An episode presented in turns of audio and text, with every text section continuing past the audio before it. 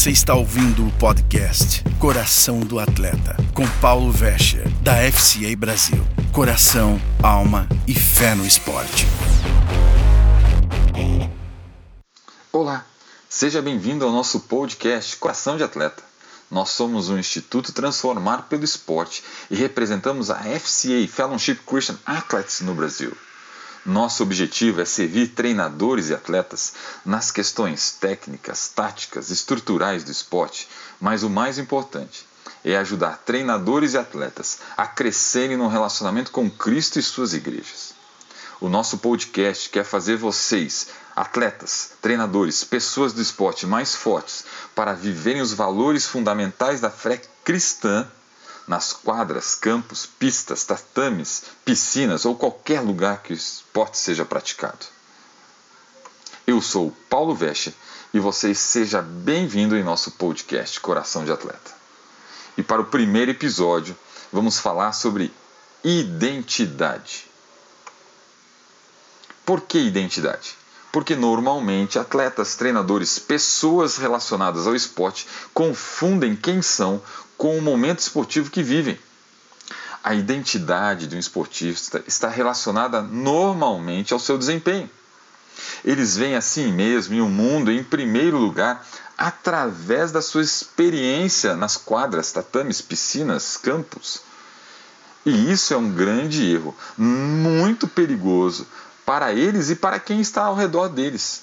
Além disso, esse é um tema que me cercou nas últimas semanas eu vi a mesma pergunta relacionada a esse tempo, cinco dias dos sete da última semana. Tudo começou com um livro que eu estava lendo. Depois eu vi um filme, nós vamos falar sobre ele. Meu pastor pregou na igreja. Eu tive duas conversas na sequência sobre a mesma pergunta. Então, é claro, primeiro eu tive que olhar para dentro do Paulo e ver o que, que Deus queria falar comigo. Depois, é claro, que teria que ser o tema de compartilhar a todos vocês hoje. Mas qual é essa pergunta, Paulo? Vamos lá, eu quero falar dessa pergunta com um teste para você. Se você está ouvindo sozinho o nosso podcast, você vai ter 15 segundos para responder em voz alta, para que você escute o que está respondendo. Sem medo, ninguém vai te achar louco, não. Se você está com alguém perto, chama essa pessoa. Faz ela ouvir a pergunta e vocês dois respondem rápido um para o outro. Vamos lá, tem que ser ação reflexa. Entenderam? Vamos lá? 15 segundos. A pergunta é: me diga quem você é. Valendo. Quem você é? Beleza. Respondeu? Um respondeu para o outro. Respondeu em voz alta para você mesmo? Ok. Deixa eu falar um pouco do filme que eu assisti. O nome do filme chama-se Mais que Vencedores. Provavelmente você já deve ter visto. E conta a história de um treinador de basquete que está começando a trabalhar com outro esporte de corrida, cross country, e vai fazer uma visita a um hospital e lá encontra um ex-atleta de cross country que está hospitalizado. Eles iniciam uma amizade e em determinado momento esse ex-atleta pergunta ao treinador: Quem você é? Ele pensa e responde: Eu sou um treinador de basquete, agora estou começando cross country, nem entendo direito do esporte, sou casado e assim ele vai. E o ex-atleta fala na sequência: Eu não perguntei o que você faz, e sim quem você é. O engraçado é que nas, durante a semana, nas conversas que apareceram esse mesmo assunto, um amigo meu respondeu: Ah, eu sou um cara imperfeito, tento fazer o que é certo, mas estou longe de ser perfeito, santo. Eu rapidinho interrompi e falei: Não perguntei o que você faz ou como você está, eu perguntei quem você é. Ele deu uma parada para pensar. Né? No meio do esporte, gente, é muito comum, como eu falei no início, as pessoas confundirem resultado de campo, de quadra, de piscina com quem eles são. Eles se confundem. Se o time vai bem, as pessoas respondem: Eu sou cara, eu sou ótimo, tudo está indo bem, eu sou cestinha. é, estou arrasando, e assim vai. Mas se a fase é, não é boa, ah, eu sou um jogador em crescimento, o time está se desenvolvendo, nós tentamos. Vocês estão entendendo? Ah, parece que as coisas dão sempre errada. As circunstâncias da vida podem levar a acreditarmos, a pensar que somos o que estamos vivendo. Se tem um problema, eu sou um coitado tentando se levantar. E assim vai. Ou simplesmente nós não temos a consciência de quem somos. E muitas vezes nós, cristãos, esquecemos ou até não sabemos realmente quem nós somos como cristãos. Quando eu não tenho entendimento de quem eu sou em Cristo, eu posso viver como escravo. Isso mesmo, mesmo sendo cristão, eu posso viver como escravo, porque eu não entendo quem eu sou em Cristo. Vamos ver alguns exemplos? Eu posso viver escravo do medo, do inseto, do vírus, do que estão falando sobre mim, do que há se descobrir os meus erros e falhas, de que eu não sou perfeito, etc. Eu posso viver preso, escravo ao meu passado, se alguém descobrir o que eu fiz lá atrás. Ah, e as consequências do que eu plantei, e se elas vierem? É, eu posso estar escravo do pecado, eu não confesso, não mudo de direção, não me arrependo, estou preso a ele. Eu posso estar escravo também de frustrações. Eu posso me sentir a última figura, a última carta do baralho. Deixa eu lembrar aqui de um desenho antigo e de uma frase desse desenho. Eu não sei quem vai se lembrar do lípido Hardy. Era um desenho muito antigo, um leão e uma hiena. E a hiena sempre repetia a mesma frase: Ó oh céus, ó oh vida. Numa melancólica frase de dizer tudo vai dando errado mesmo as coisas estão acontecendo. Ó oh, céus, ó oh, vida. Né? Sempre lamentação. E por não saber quem eu sou, por não ter consciência, ou simplesmente não viver na prática quem eu sou em Cristo, eu acabo vivendo escravo. Eu não experimento a graça, o poder da liberdade em Cristo, a vida abundante que Cristo promete para a minha vida. Uma pessoa do esporte pode viver preso mesmo na vitória. Até nas derrotas, é claro, mas também nas vitórias. Por quê? Porque vive na dependência do resultado. O que ela deixa preso, escravo do próprio resultado. Tem muitas coisas que podem nos tirar a identidade. Entre elas, necessidades, desejos, problemas, influência dos outros. Tudo isso pode nos tirar a nossa identidade. Vamos olhar para a palavra de Deus? Mateus 4 diz que Jesus é levado ao deserto pelo Espírito Santo. Lá ele fica jejuando por 40 dias e é tentado pelo super traíra. Queridos, eu chamo super traíra, Atletas de Cristo chamava super traíra na revista deles há muito tempo atrás. E eu amo essa frase super traíra, porque para mim é o super traíra mesmo. Se você é filho de Deus, Faça com que essas pedras virem pão, diz o supertraíra. Ah, mas se você é filho de Deus, dará ordem aos anjos e eles te protegerão. E, de repente, o supertraíra mostra todos os reinos e diz: Tudo te darei se te prostrares e me adorar. E as três respostas de Jesus começam com: Está escrito. Está escrito que nem só de pão viverá o homem. Está escrito: não ponhas à prova o Senhor teu Deus. E por último, está escrito: adore a Deus, só a Ele preste cultos. Jesus conhecia a palavra de Deus e foi ela que o manteve firme. Foi com ela que foi a espada, a arma, que ele se defendeu do inimigo, do supertraíra.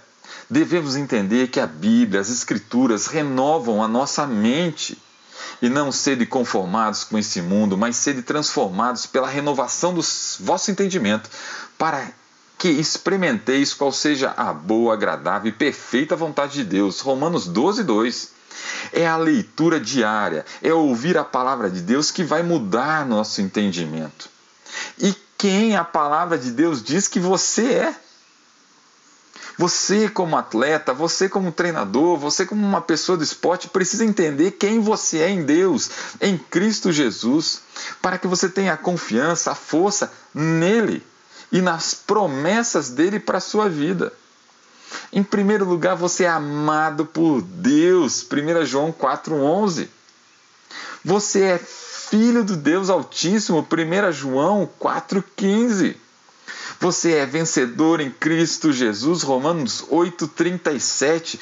Também em Romanos 8,17, você é corredeiro com Cristo nas regiões celestiais. Você é filho do Todo-Poderoso, 2 Coríntios 6,18. Tudo pode em Cristo Jesus, Filipenses 4,13. Você é obra de Deus, Gênesis 1, 27, porque Deus criou você, colocou o fôlego de vida em você. Entender quem você é é importante para viver na liberdade que só Cristo traz.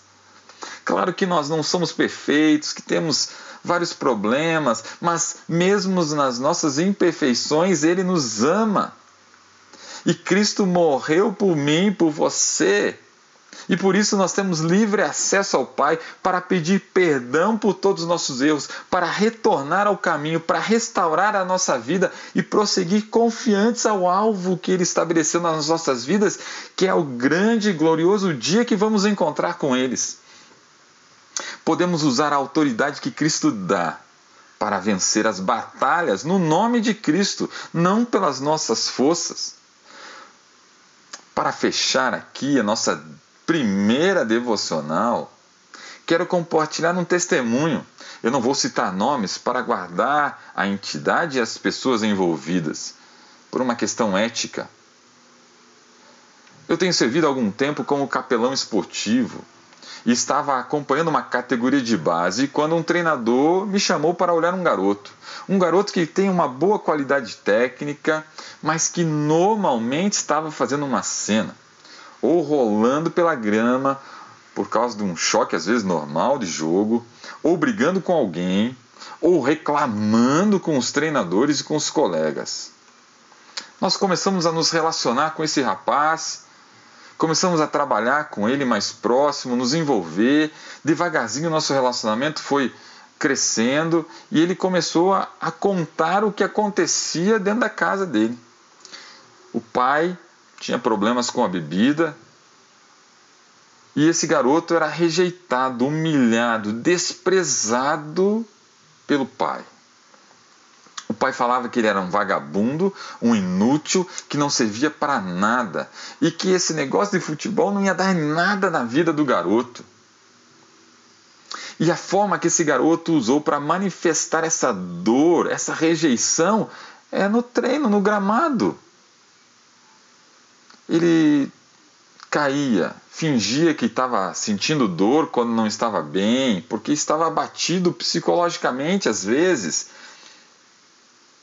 nós precisamos iniciar um trabalho para que ele entendesse quem ele era para Deus, o sacrifício de Cristo que tinha sido feito por ele, a restauração, a vida dele, que ele era precioso para o Pai.